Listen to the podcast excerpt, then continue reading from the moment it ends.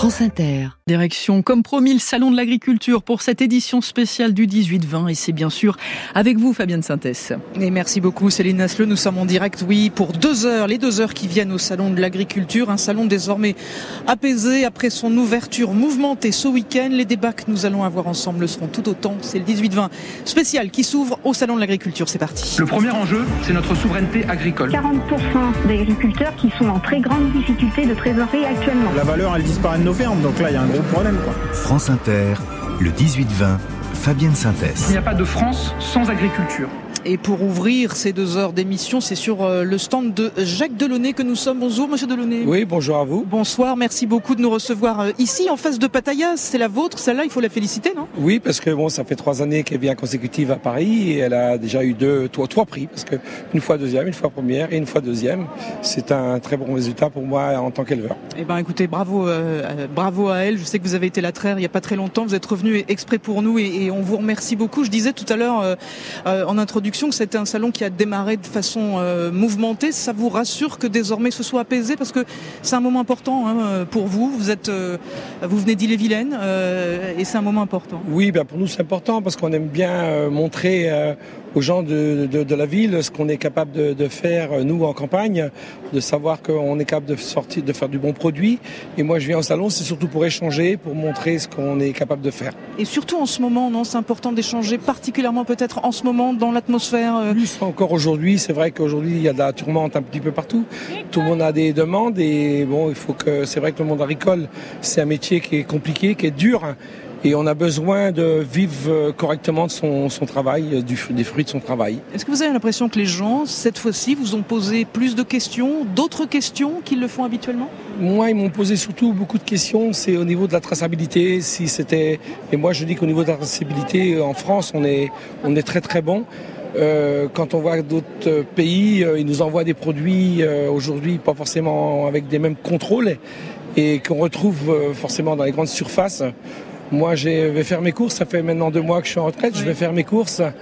J'allais pas avant et quand j'ai vu euh, le nombre de petits drapeaux euh, sur les sur les sur les emballages et quand on se met à regarder euh, ce qu'il y a de marqué, on se dit le petit drapeau français, il a le dos un petit peu large. Il a le dos large, ouais. mais il a beaucoup de sens. On va doucement aller vers le studio. Vous allez rester avec nous, Monsieur Delaunay. Vous l'avez dit, vous êtes à la retraite depuis deux mois seulement. Ça veut dire que vous avez laissé votre exploitation oui. à votre fils. Oui, Est-ce que vous vous la laissez avec fierté, j'imagine, avec Oui, une pointe d'inquiétude aussi ou pas Avec fierté et avec une petite pointe d'inquiétude parce que c'est euh, prendre une exploitation aujourd'hui euh, c'est assez compliqué quand même parce que financièrement il faut savoir que c'est c'est très très élevé. Hein. Il faut aujourd'hui la moindre ferme c'est 500 000 euros, euh, c'est c'est pas c'est rien. Hein. Il faut quand il faut faire des bâtiments, faire des salles de traite, puis aujourd'hui les taux d'intérêt tout a monté. Et pour les jeunes, euh, c'est dur. Et se remettre à certaines normes, peut-être Voilà. qui n'étaient pas les et vôtres. des, hein. no- et des normes qui sont de plus en plus euh, élevées, ça devient un petit peu compliqué pour nos jeunes. Et les, pourtant, l'avenir aujourd'hui, c'est la jeunesse. Vous, une vie d'éleveur, euh, Jacques Delaunay, s'il y avait une chose euh, au sujet de laquelle vous pourriez dire ça, j'en veux plus, ça c'était trop difficile, ça c'était trop compliqué, ce serait quoi? C'est au niveau de l'administratif. Aujourd'hui, euh, un, un- un- un agriculteur, il fait 12 à 14 heures de travail par jour. Et le soir, quand il faut qu'il se remette dans les papiers, quand il a fait une grosse journée, c'est dur. Hein, et, et moi, je suis, ça fait deux mois que je suis plus du tout dedans, et c'est ça qui m'a. J'ai dit oh là là, quel soulagement. Plus, Euh, plus de papier à, à gérer. Une dernière question pour vous pendant qu'on se dirige vers le studio de France Inter. Quand je vous dis Europe, Monsieur Delaunay, est-ce que vous répondez oulala ou est-ce que vous dites ben heureusement ou peut-être heureusement hélas mais heureusement? Sans l'Europe, on peut pas rester. La France peut pas être toute seule aujourd'hui. On a besoin de l'Europe. Mais l'Europe, mais à condition que qu'on soit tous sur le même pied d'égalité, parce que on fait pas tous la même chose. Et c'est pour ça qu'au niveau des prix, après il y a des différences, et c'est pour ça qu'il faut faut faire quelque chose. La concurrence déloyale, elle est plus intra-européenne, c'est ce que vous diriez vous Je en tout cas dans votre secteur? Je pense. Je pense. Bah écoutez, on va vous laisser, on vous remercie beaucoup euh, de cette petite introduction avec nous. Jacques Delaunay, on vous laisse rentrer avec Pattaya. Bouchonnez-la bien pour nous. Merci beaucoup. Merci vraiment. On va se euh, diriger vers le studio qui nous attend. Nos invités, heureusement, ont pu euh, entendre. Ah bah c'est dommage, vous n'aviez pas votre micro, votre casque sur les oreilles. Ah si, vous avez entendu. C'est tant mieux ce que nous disait notre notre éleveur parce que c'est important et c'est là-dessus qu'on va commencer. Je vais vous présenter les, les invités qui sont autour de cette table et, et la première d'entre elles, ça y est, j'ai changé de micro. Personne ne s'est rendu compte de rien.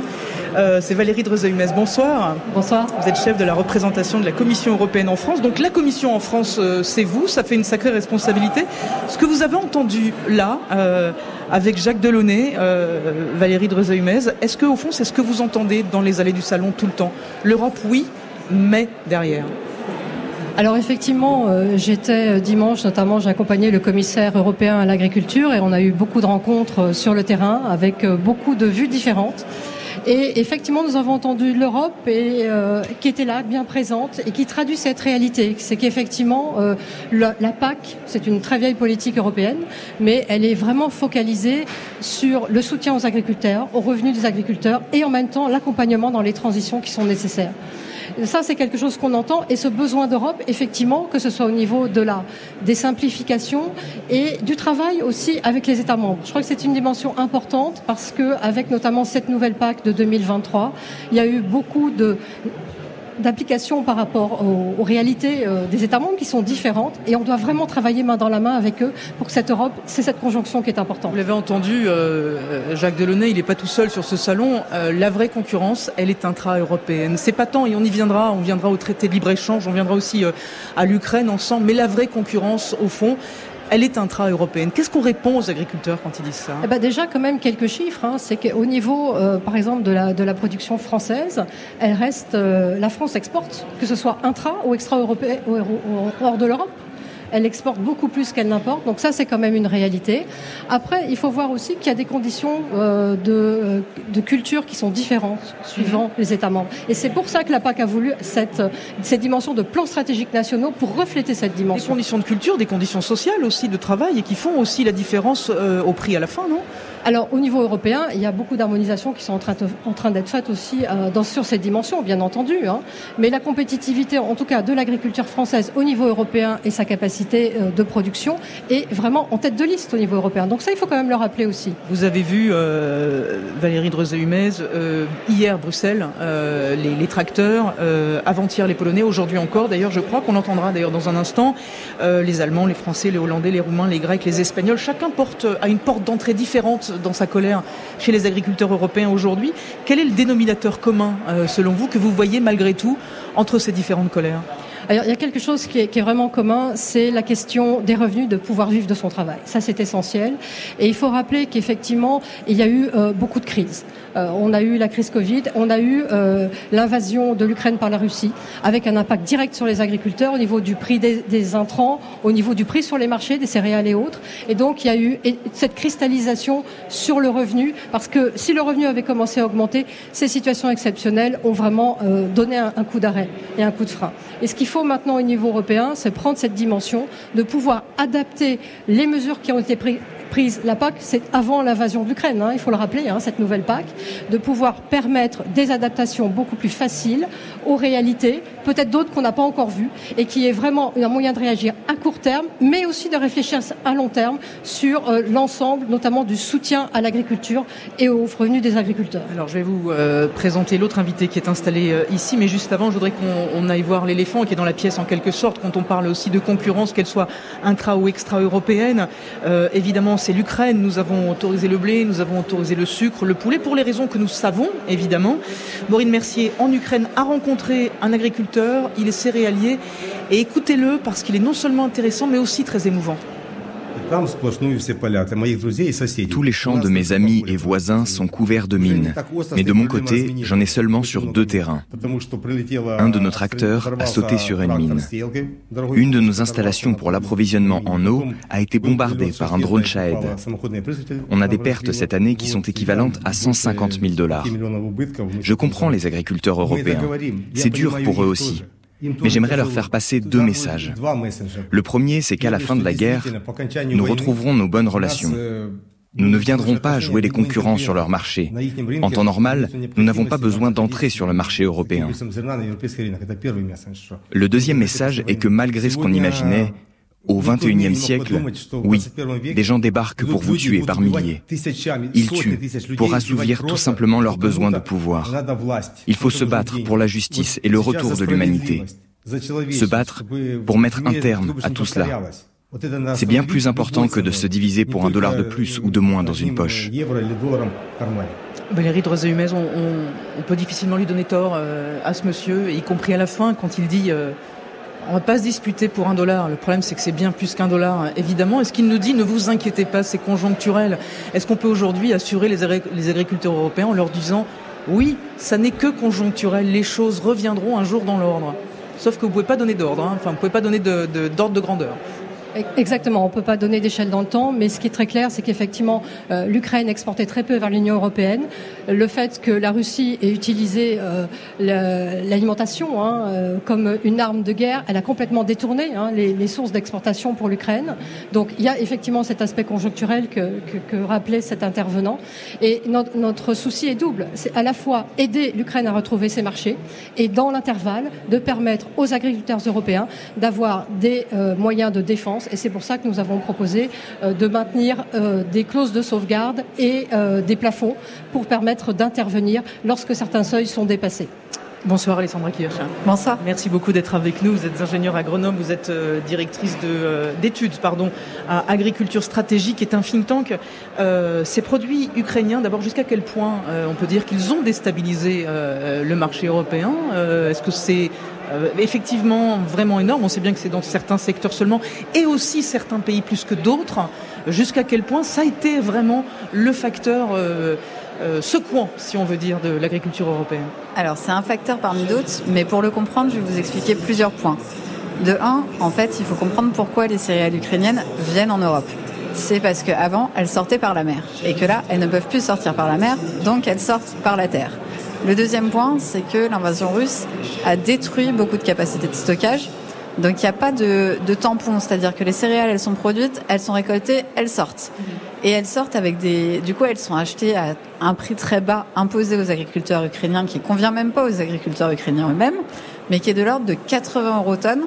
Quand le blé, il y a un an et demi, était à 400 euros tonnes, et quand le contexte mondial aujourd'hui fait que le blé est à 200 euros tonnes, ce qui est déjà pas du tout assez par rapport à nos coûts de production actuels. Donc ça vient tirer vers le bas un marché qui est déjà trop bas et du coup énormément pénaliser nos agriculteurs. Ça veut dire que les mécanismes de sauvegarde aujourd'hui quoi sont insuffisants euh... Alors je suis désolée de le dire, ils sont complètement insuffisants, notamment parce qu'ils ont laissé le, le secteur des céréales de côté et que les références qui sont prises ont été des références assez récentes qui du coup sont déjà basées, basées sur une augmentation des importations ukrainiennes et ne correspondent pas à un historique d'avant-guerre. Donc du coup, ça résout pas le problème. Euh, clause de sauvegarde insuffisante, euh, Valérie Drezé-Humez, euh, qu'est-ce qu'on peut faire là-dessus? Est-ce qu'on peut assurer à nos agriculteurs européens, encore une fois, pas seulement chez nous, euh, que ces clauses de sauvegarde euh, vont être au moins augmentées pour qu'il y ait cette compensation? Bah, Ça existe sur certains produits, pas forcément sur le céréal d'ailleurs, en entrant chez nous. Exactement, ça fait partie des discussions actuellement, puisque la Commission a proposé de renforcer effectivement à la fois les plafonds et de mettre euh, ces, seuils, ces, seuils, de sauvegarde pour permettre de réagir plus vite, et notamment effectivement en travaillant sur la question de la période de référence. Hein, donc c'est des, les discussions se font actuellement là-dessus, donc on verra un petit peu le résultat. Mais en tout cas, la prise en compte de la difficulté est bien là. Après, euh, Alessandra Kirch, qu'on interroge là-dessus, c'est que même dans l'hypothèse où euh, euh, l'Ukraine entrerait dans l'Europe, par exemple, il y a des dimensions euh, d'exploitation qui n'ont tellement rien à voir avec les nôtres, des dimensions, on parlait du poulet tout à l'heure, enfin je veux dire, nous on n'a pas le droit d'avoir des pouliers de cette, de, de, de cette taille-là. Donc est-ce que de toute façon, ce problème ne va pas se reposer? Est-ce qu'on peut imaginer un pays, l'Ukraine, capable de se mettre aux normes aussi facilement que ça dans une Europe comme la nôtre aussi facilement que ça, euh, non. Moi, je pense que ça va pas être facile du tout. Et on le voit, par exemple, l'Ukraine essaye d'anticiper en se mettant en conformité, par exemple, avec notre réglementation sur les OGM elle essaye, euh, l'Ukraine essaye de sortir des règlements pour anticiper sur une possible entrée dans l'UE. Mais sauf qu'entre mettre des règlements et les appliquer, il y a un monde. Et on n'en est pas du tout là en Ukraine. Donc euh, imaginez que l'Ukraine va avoir des normes à la française, c'est utopique et irréaliste. laissez-moi vous emmener sur un, autre stand avec une scène qui a été captée au vif. C'était ce matin par Philippe Lefébure. C'était ce matin. Nous sommes devant le stand de Lactalis et c'est la Confédération paysanne qui donne de la voix on continue à sacrifier le travail des éleveurs. On a plusieurs mesures en fait. On a les prix planchers, euh, la régulation des accords de libre-échange, les prix d'entrée, il y a tout un tas de mesures qu'on développe. Mais celle-là, disons que pour nous, c'est un pied dans la porte, quelque part. C'est un pied dans la porte. C'est pas nous tout seuls producteurs, justement. C'est qu'on demande aux législateurs de, nous aider à nous défendre. Parce que euh, que les producteurs euh, fixent tout seuls leurs prix, ils n'y arrivent pas en fait. C'est ce qui se passe actuellement. C'est-à-dire qu'ils n'arrivent pas à imposer leurs prix parce que dans le rapport de force, ils sont perdants. Donc on demande aux législateurs de nous aider à défendre nos prix, effectivement par une loi c'est vers le prix plancher que je vais vous emmener, euh, notamment euh, Valérie Drozé-Humez, chef de la représentation de la Commission européenne euh, en France, promis par le gouvernement, un peu par surprise, un prix plancher européen, c'est ce qu'annonce Emmanuel Macron. qui a toutes les chances de laisser quand même les 26 autres pays un peu interdits, non? C'est un peu ce qui s'est passé d'ailleurs après l'annonce. Oui, on est dans un temps de proposition, effectivement, et je crois que c'est normal. Euh, mais pour revenir un petit peu à ce que disait cet, agriculteur, la question du déséquilibre dans la chaîne euh, agroalimentaire est une question qui fait déjà partie de la PAC et aussi d'une mesure européenne sur les pratiques commerciales déloyales. Donc il y a déjà une base qui permet justement de renforcer euh, le rôle et le soutien aux agriculteurs parce qu'on sait pertinemment qu'en aval, il y a une grosse concentration et qu'il y a un déséquilibre. Donc il y a déjà des mesures, on va renforcer ces mesures parce que je crois que c'est important. Après, comment c'est quelque chose qui doit être discuté à 27. Hein, je crois que c'est important. Et c'est là, a le marché intérieur. Et c'est là toute la difficulté. Comment on fait pour multiplier par 27 les prix planchers Comment on fait même pour multiplier par 27 l'équivalent des Galim, des Galim 4 que nous avons euh, nous aujourd'hui On a l'impression finalement que chacun avance dans son couloir. Et en ce moment, parce qu'il y a une crise en France, on avance dans notre propre couloir, euh, ce qui ne préjuge absolument rien de ce qui se passera pour les agriculteurs derrière. Comment peuvent-ils savoir qu'on arrivera à le mettre en place encore une fois à l'échelle européenne?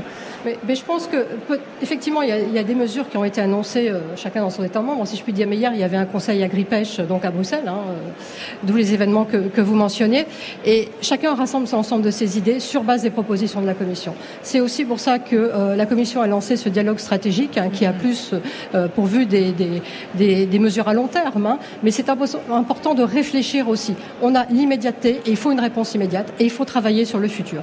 Et ça, ça va se faire effectivement à 27 avec les différentes et surtout à un moment, comment Comment traduire, que ce soit les notions de prix plancher ou autres, qu'est-ce que ça veut dire concrètement? Alors, qu'est-ce que ça veut dire justement concrètement, euh, Alessandra Kirch, encore une fois? Est-ce qu'on peut euh, mettre ces propositions à l'échelle européenne? Et quand je dis est-ce qu'on peut les mettre à l'échelle européenne, quand on nous les annonce à l'échelle européenne, ça veut dire que si on ne peut pas le faire, ça ne touchera pas plus les Français non plus, les agriculteurs français non plus, en fait. Alors en fait, ce concept des prix planchers, il s'inspire de ce qui était fait au niveau de la PAC, au niveau européen, avant 92, mhm. avec des prix minimums garantis. La grosse, énorme, fondamentale différence, différence pardon, c'est que les prix garantis, c'était financé via des subventions. En fait, les aides directes aujourd'hui que perçoivent les agriculteurs, c'est des aides qui étaient versées pour obtenir des prix garantis qui ont été transformés en des aides fixes à l'hectare. Le problème de ces aides fixes à l'hectare, c'est qu'elles ne c'était la surproduction parce qu'il n'y a pas eu un encadrement des volumes. À partir du moment où on a mis des quotas, euh, cette surproduction, elle s'est quand même franchement résorbée. Mais la raison qui fait qu'on a arrêté ces prix garantis et qu'on a arrêté ces aides euh, liées au prix, c'était pas la surproduction, c'était dans une idée de se mettre en conformité avec des règles de l'OMC pour aller dans le sens du commerce international. Les États-Unis ont fait comme nous, ont mis en place des aides fixes à l'hectare, mais dès 2014, ils se sont aperçus que ces aides-là, ça marche pas du tout pour soutenir le revenu des agriculteurs et c'est pas ça qu'il faut faire. Mais ils ont un prix de référence, les Américains. Les, Canadiens aussi, d'ailleurs. Pourquoi ça marcherait pas pour nous si ça marche pour eux? Est-ce que ça marche pour eux, d'ailleurs? Ah, ça marche très bien pour eux. Ça, en fait, les, les États-Unis, ils ont tout un arsenal de mesures qui visent à la protection du chiffre d'affaires des agriculteurs, c'est-à-dire des grosses assurances récoltes, des, euh, des aides contracycliques, donc c'est-à-dire des aides qui vont à contre-courant des prix et qui permettent d'atteindre un prix objectif, d'atteindre un prix qui rémunère l'agriculteur. Et c'est ça que nous, on devrait faire au niveau européen, profiter de l'occasion. On va avoir une PAC à réformer qui doit s'appliquer en 2027. Si on veut vraiment être dans le timing il va falloir faire des propositions très très vite dans ce sens-là pour avoir une PAC qui puisse s'adapter à la volatilité des prix et non pas des aides fixes distribuées à l'hectare qui ne changent jamais d'année en année, quelles que soient les conditions de marché. Parce que là, en fait, ce qu'on essaye de faire au niveau français avec ces prix plancher que personne ne sait comment et pourquoi on va pouvoir les appliquer, c'est de raisonner. Est-ce qu'on le fait par filière? Est-ce qu'on peut vraiment le faire par filière puisque chacun dans la filière peut avoir aussi des coûts qui sont différents? Ça sur des, sur des produits qui vont aller en grande distribution, sachant que la grande distribution, ça capte à peu près 40% de la production nationale et que donc vous avez un 60% de la production nationale qui sera pas couvert dans le secteur des céréales qui pourtant aurait un grand besoin de soutien adapté euh, au marché tel, tel que ça se profile aujourd'hui. C'est une catastrophe pour les céréales et ils sont pas du tout dans les galimes, soit dit en passant. Mhm. Et donc là, c'est cette histoire de prix plancher. On essaye de faire porter la responsabilité au premier acheteur de la matière première agricole française, qui va se retrouver dans une panade noire parce qu'il va être face à des concurrents qui auront acheté de la matière première agricole pas française sans prix plancher. Alors, ces prix planchers, c'est la première question que nous avons euh, euh, posée à Agnès Pannier-Runacher, ministre déléguée en charge de l'agriculture, avec Marc Fesneau. On l'a rencontré un peu plus tôt dans l'après-midi dans un, autre hall un peu plus loin, le hall 4, ici au Salon de l'Agriculture. Et première question donc autour de cette nouveauté et cette nouvelle des prix En fait, ce prix plancher, c'est une prolongation de tous les travaux que nous avons euh, menés sur euh, le partage équitable euh, de la valeur entre les producteurs exploitants agricoles, les industriels et la grande distribution.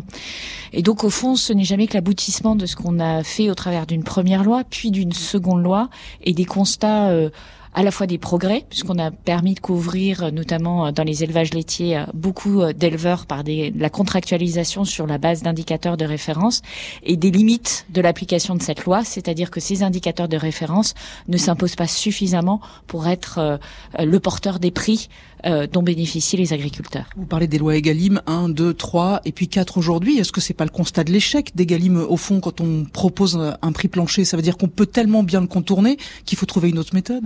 Je ne crois pas parce que quand je vois les effets de la loi Egalim, on voit qu'on a réussi à rééquilibrer le rapport de force entre agriculteurs, industrielle et grande distribution. Mais effectivement, ce n'est pas encore parfait. Il faut continuer à aller plus loin. Et aujourd'hui, je vais le dire ici, on a un des systèmes les plus protecteurs d'Europe sur le revenu des agriculteurs. Encore une fois, euh, ce, dans les circonstances, je dirais, de la crise entre l'Ukraine, euh, la crise du Covid, la crise de l'énergie, les déséquilibres euh, des marchés euh, des céréales, notamment sous, sous, enfin, organisés par Vladimir Poutine, parce qu'il faut le dire aussi, ces différentes crises pèsent sur le revenu des agriculteurs, mais ces lois ont permis d'absorber une partie des difficultés, mais pas encore assez et pas dans toutes les filières. Est-ce que vraiment c'est possible un prix plancher européen et même une loi Egalim européenne? Est-ce que ça a vraiment un sens?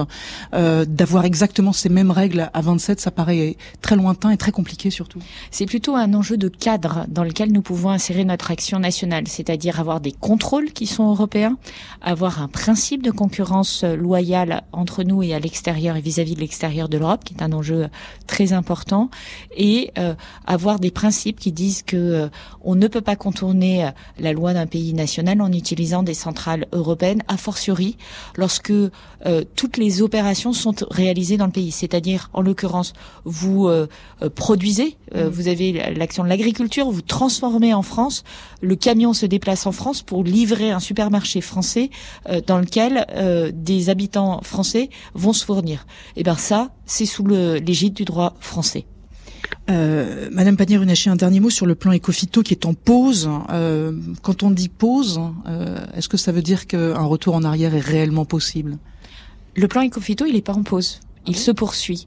Ce que nous avons fait, c'est que nous avons euh, différé d'une semaine une réunion du comité d'orientation stratégique du plan Ecofito pour définir et mettre au point les, les bons indicateurs. Et aujourd'hui, euh, nous avons fait le choix de retenir un indicateur euh, qui soit l'indicateur européen, celui qui est partagé par 27 pays, qui est obligatoire dans ces 27 pays, et qui a un deuxième mérite, au-delà de ne pas être juste un indicateur français, c'est qu'il est pondéré par les niveaux de risque des différents produits Autrement dit, plus le produit phytosanitaire est connu pour être dangereux pour la santé humaine ou dangereux pour la biodiversité, euh, plus il est pondéré dans l'indicateur de façon à ce que, par principe, on réduise les produits les plus dangereux. Et donc nous pensons que cette approche est la bonne. Est-ce que vous avez le sentiment que euh, le rapport de force entre agriculture et environnement euh, est à un point qu'il a, rarement atteint? Est-ce que vous avez le sentiment au contraire que cet entre-deux, effectivement,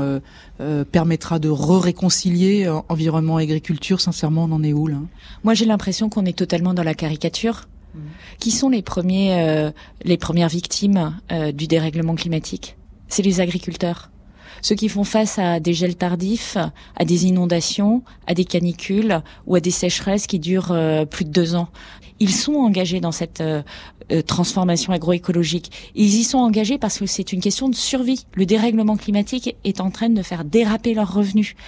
L'effondrement de la biodiversité a un impact sur leur rendement. Donc ils sont obligés d'être engagés euh, dans cette euh, dans ce mouvement. La question c'est le rythme, c'est les moyens euh, d'abord scientifiques pour le faire, c'est-à-dire comment on fait quand on n'a pas les solutions en main, et puis c'est aussi les moyens financiers et le temps que ça prend. Et c'est là où on doit leur apporter des réponses qui sont concrètes dans ce chemin de transition agroécologique. Agnès Pannier-Runacher euh, avec nous il y a un petit instant. Ici, nous sommes toujours évidemment euh, en direct euh, du Salon de l'Agriculture dans le stand de Radio France. Il y a un peu de gens autour de nous. On est ravis de pouvoir les saluer, d'autant que c'est bientôt la fermeture. Donc on en profite. On est la dernière halte. Nous sommes la dernière étape et nous en sommes ravis. Valérie Drozehumez, avant de vous, vous laisser, chef de la représentation de la Commission européenne en France, un mot sur ce qu'on vient d'entendre de la part d'Agnès Pannier-Runacher. tout est une question de rythme. Et au fond, euh, y compris sur les produits phytosanitaires. La question c'est est-ce qu'on avait été trop vite? Est-ce qu'on est en train de rétablir la bonne vitesse aujourd'hui? Est-ce que c'est ce que vous dites vous avec votre casquette à la Commission ou pas? Oui, tout à fait. Comme je le disais tout à l'heure, avec euh, toutes les crises qui sont intervenues et donc postérieurement à la nouvelle PAC, je crois que c'était important de reprendre un bon rythme un rythme dans le dialogue pour être sûr qu'on a vraiment une bonne cartographie des problèmes parce que on ne peut pas, euh, sinon on ne pourra pas trouver les bonnes solutions. Et je crois que c'est important de prendre ce temps, d'avoir à la fois cette réponse immédiate et de remettre euh, sur la table finalement. Donc c'est pas un renoncement. Donc c'est pas un renoncement. Non, c'est pas un renoncement, mais remettre vraiment clairement euh, sur la table les éléments, les, éléments qui ont changé pour pouvoir modifier les réponses et surtout insérer, notamment dans les actes de base, puisqu'on va regarder les modifications des actes de base, les mesures de réactivité en cas d'autres crises. Pour pouvoir apporter des solutions euh, rapidement s'il y a d'autres problèmes qui surviennent. Alessandra Kirch, euh, une question avant de rejoindre Christiane Lambert que je salue, euh, qui vient de s'installer ici à côté de nous. la ministre nous parle de, changement d'indicateur en quelque sorte. Et ça, ça a fait beaucoup parler les changements d'indicateurs. Il faut nous expliquer un peu ce que ça veut dire. Nous, on avait un indicateur en gros qui est une, on va le faire très rapidement, qui est une quantité euh, de pesticides interdits, on est en train de passer à une qualité de pesticides interdits, j'y mets beaucoup de guillemets, qui sont les normes européennes. Vous, depuis votre casquette de chercheuse, est-ce que ça vous paraît plus juste? Est-ce que ça, vous, ça ressemble à du renoncement? Qu'est-ce que vous en dites? Alors, c'est pas du tout du renoncement. On ne se met pas à réautoriser des choses interdites. On essaye simplement de mesurer mieux les progrès qui ont été faits. C'est-à-dire que quand vous diminuez l'utilisation des molécules les plus dangereuses pour les personnes, pour l'environnement, vous utilisez des molécules moins efficaces. Et si on fait un parallèle, je ne sais pas si vous avez des enfants, mais j'ai vu ce parallèle qui a été fait avec des gens qui faisaient des traitements pour les poux sur les têtes de leurs enfants, et avant qui avaient besoin de traiter une, deux fois par an, et qui maintenant, avec l'utilisation des, produits moins invasifs, traitent 7 à 8 fois. Et ben pour les agriculteurs, c'est un peu pareil. Vous avez des produits qui sont un peu moins efficaces, qui sont moins nocifs pour l'environnement, et donc vous, vous pouvez utiliser des quantités supplémentaires, même si on les réduit au global. Mais ce qui est important de montrer, c'est que l'utilisation des produits les plus dangereux elle, elle a vraiment énormément diminué. Et ça, l'indicateur qu'on utilisait en France ne permettait pas de le montrer, ne permettait pas non plus de montrer qu'on a mis en place des bandes tampons, qu'on a utilisé des bus anti-dérive, donc du matériel très très précis pour éviter que le produit parte dans l'air. On a fait des tas de choses. Il faut se rappeler qu'il n'y a pas si longtemps, on utilisait des avions pour répandre des pesticides et que c'est toujours fait dans d'autres pays. Euh, ce sera euh, probablement une des questions qui viendra dans la deuxième heure tout à l'heure avec vos questions au téléphone sonne parce que c'est un sujet qui vous passionne tous. Je vous salue, Christiane Lambert. Bonjour. J'explique quand même à nos auditeurs, notre table est un peu en L comme ça, donc je suis en train de me faire un torticolis pour vous saluer, mais c'est évidemment avec plaisir. Vous êtes la présidente de euh, COGECA, Comité des organisations professionnelles agricoles, première organisation syndicale en Europe. Vous êtes aussi éleveuse de porc. Avant qu'on échange ensemble, Christiane Lambert, je voudrais vous emmener en Pologne, où hier encore des agriculteurs. Leur colère, elle résonne aux oreilles de nos agriculteurs français. Elle est aussi symptomatique des changements de bouleversements dus à la guerre en Ukraine. On a eu l'occasion d'en parler un peu euh, un instant, sans pour autant jeter l'Europe aux orties. Le reportage est signé Martin Chabal. Le sucre ukrainien arrive sans droit de douane sur le marché européen depuis la guerre et il se vend parfois dans des supermarchés polonais à des prix bien plus bas que le sucre local. Il y a même un marché du sucre qui s'est développé en parallèle sur des sites de petites annonces en ligne. Pour les producteurs polonais, c'en est trop et les promesses de restriction des importations ukrainiennes de volailles, œufs et donc de sucre n'y font rien. Irénéouche a 53 ans et cultive des betteraves sucrières. Qu'ils arrêtent d'importer du sucre ici. Avant la guerre, je vendais mon sucre pour 380 euros. Maintenant, on a du mal à le vendre à plus de 160 euros. Avec le prix des engrais qui monte, j'ai perdu près de 50 000 euros ces derniers temps. Le contexte actuel fait craindre le pire aux agriculteurs qui ne s'en sortent plus. Irénée Houche pense bien sûr à la suite. C'est mon fils de 16 ans qui m'a dit de manifester. Il m'a dit Papa, va à la frontière pour que les choses changent. Pour qu'on puisse garder la ferme, parce que si ça reste comme ça, on va devoir vendre et tu ne me laisseras rien. Un symbole revient presque systématiquement dans les manifestations des agriculteurs, celui du cercueil. Il est souvent mis sur un tracteur avec écrit Siji, les agriculteurs polonais. Parce que beaucoup d'entre eux se sentent pris au piège entre les importations ukrainiennes et les normes européennes du pacte vert. Marek a une plantation de colza. Quand je vois que moi je dois jeter mon colza parce que j'ai utilisé du chlorpyrifos, un pesticide interdit depuis 2020, alors que j'ai payé pour le cultiver, ça fait mal. Et le colza ukrainien entre alors qu'ils n'ont même pas les mêmes normes que nous et peuvent sûrement utiliser plus d'insecticides. Pourtant, l'Union européenne fait aussi beaucoup pour les agriculteurs polonais. Ils sont les cinquièmes plus gros bénéficiaires des aides de la politique agricole commune, juste derrière l'Allemagne et l'Italie, près de 5 milliards d'euros. Bogdan et Margojata cultivent du maïs et produisent du lait avec leurs vaches. Ils nous font faire le tour de leur ferme. Ils ont fait installer des panneaux solaires grâce au fonds de l'UE. Mais pour eux, ce n'est pas suffisant pour aider les agriculteurs polonais. Jean-Paul II a dit que l'Union européenne allait nous poser des problèmes, mais que la Pologne ne pourrait pas s'en sortir sans elle. Ce sont des paroles saintes. On sait que ça serait pire sans elle. On n'aurait pas pu rénover notre toit, par exemple. Les subventions nous aident, mais elles sont inutiles si on ne peut pas vendre au bon prix. Un paradoxe compliqué pour les agriculteurs polonais dans le contexte de la guerre en Ukraine. Ils se sentent entre le marteau et l'enclume depuis deux ans maintenant et ne voient aucun espoir dans leur situation. Et merci à Martin Chaval pour euh, ce reportage euh, en Pologne. Christiane Lambert, il nous dit beaucoup de choses ce reportage en fait. Ils nous disent des choses. Euh, ces Polonais, ils disent à la fois Bien sûr qu'on ne peut pas dire non à l'Europe et ils le disent très franchement. Regardez les panneaux solaires par exemple sur l'Europe, on n'aurait pas pu le faire. Ils disent aussi, mais on se sent pris au piège. Est-ce que vous avez l'impression d'entendre là une forme de dénominateur commun dans les colères agricoles avec cette phrase-là? On n'est pas contre, mais on est pris au piège? Bah, le dénominateur commun, c'est que tous les pays sont aujourd'hui touchés par les conséquences de l'invasion de l'Ukraine par la Russie. Euh, quand il y a eu l'invasion, le 24 février 2022, des décisions ont été prises en solidarité pour permettre d'importer sans droit de douane des produits ukrainiens. Poutine avait dit en trois mois l'affaire est réglée, six mois, ça fait deux ans que ça dure. Et donc. Et c'est pas fini. Et c'est pas fini, vous avez raison, et ça nous inquiète beaucoup. Et donc, au bout de deux ans et d'afflux de produits ukrainiens, d'abord sur ces pays mitoyens, voisins, puis aujourd'hui, euh, même chez nous, euh, ça finit par impacter énormément l'agriculture. Donc, euh, moi, je crois que sur l'Ukraine, il y a trois niveaux d'analyse. Un, humainement, c'est impossible de dire aux Ukrainiens débrouillez-vous tout seuls. Mmh. Donc, la solidarité s'impose au regard des valeurs humaines et, et de l'Union. Deux, il y a un problème géopolitique. Il est évident qu'il ne faut pas que Poutine gagne, parce que s'il gagne l'Ukraine, il a dit qu'il irait plus loin et il se rapproche dangereusement de l'Union européenne.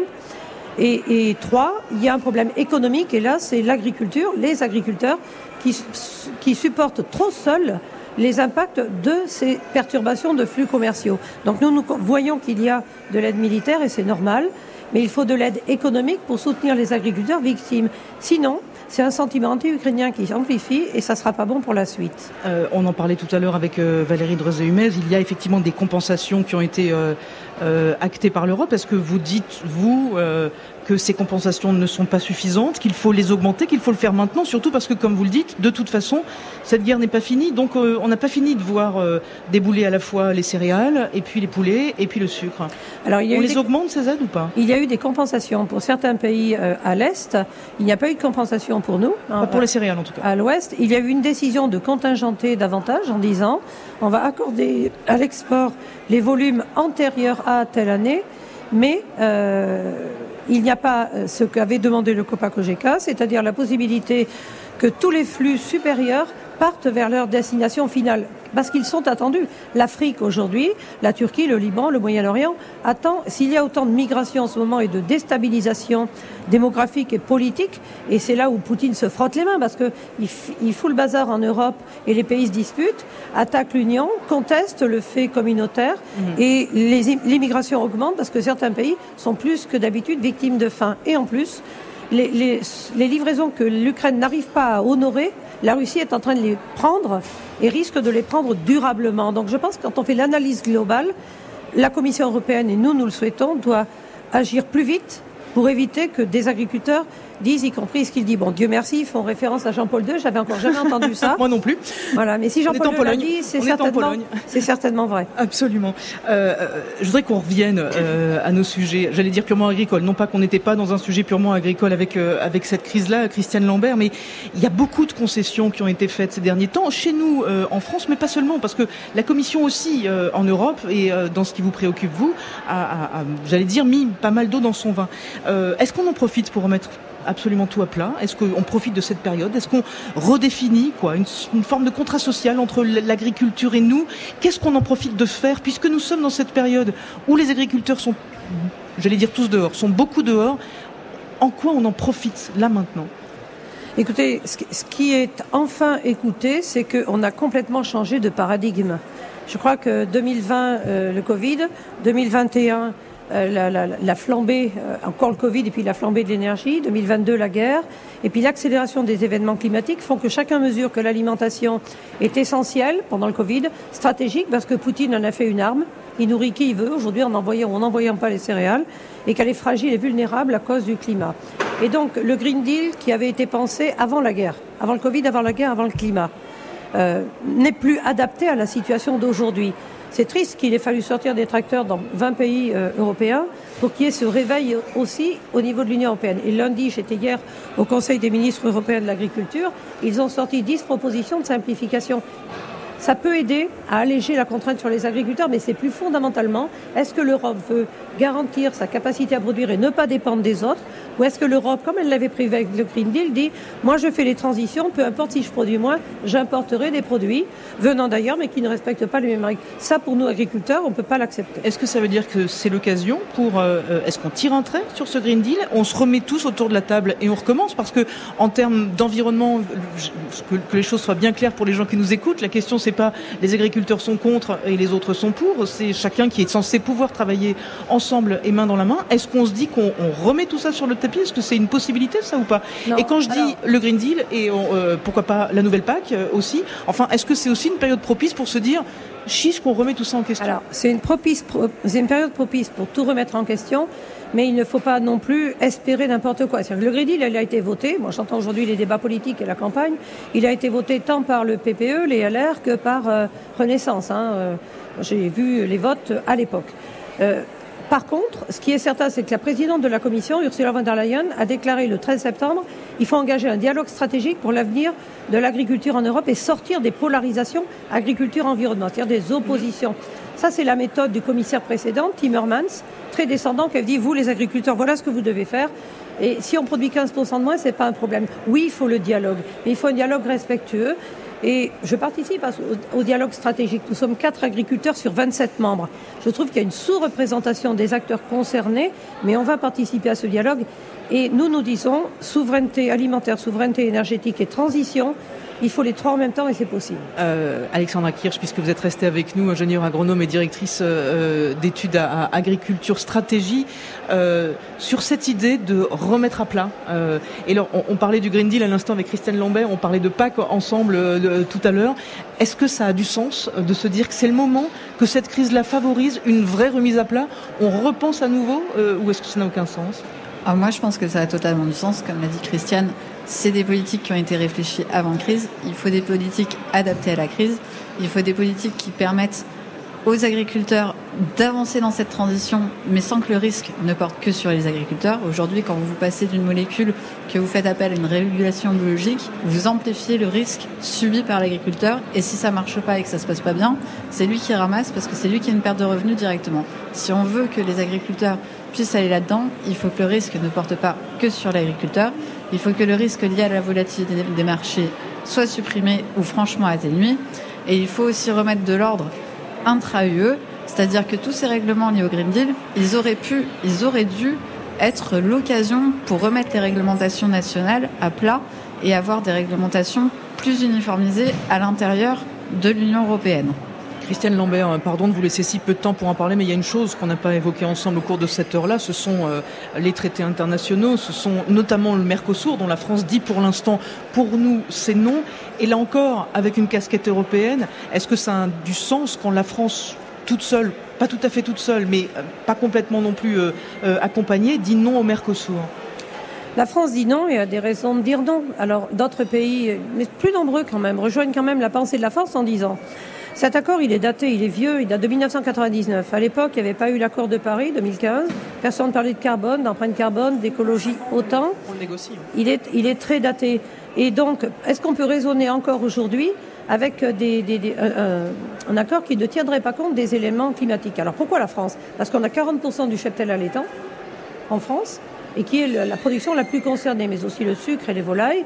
Et on a réussi à tordre le cou à l'accord avec euh, l'Australie parce qu'on a mis des clauses environnementales élevées que l'Australie a refusées. Il faut absolument qu'on ait la réciprocité des normes dans les accords commerciaux et à ce moment-là, les produits ne pourront pas rentrer parce qu'ils ne sont pas au même niveau standard que nous. Alessandra Kirch, euh, là-dessus, pardon de vous laisser très peu de minutes euh, pour y répondre, mais moi, mon interrogation est de savoir si réellement on peut, avec nos petits bras musclés, hein, pardon, mais décider qu'on ne négocie plus ce Mercosur, qu'il n'est pas pour nous et qu'il ne sera pas signé. Alors, si l'accord reste en l'état euh, un accord euh, qui doit être validé par chaque État membre, oui, on peut continuer à poser notre veto. Si l'accord devient un accord tel que euh, sont négociés les accords aujourd'hui, c'est-à-dire où toute la partie commerciale, où tout ce qui relève des quotas, des tarifs et de la réciprocité des normes est négocié par l'Union européenne à majorité qualifiée, ça veut dire que s'il y en a plus que nous dans l'Europe qui sont pour, eh ben, c'est eux qui vont gagner et que la France n'aura rien à dire dans ce cadre-là. Et ce sera peut-être euh, une occasion de poser des questions euh, en deuxième heure euh, tout à l'heure pour le téléphone sonne. C'est là-dessus qu'on reste sur cette première heure. Merci à tous, vraiment merci de votre présence. Vous restez avec nous, bien sûr, le téléphone sonne, c'est dans un tout petit moment.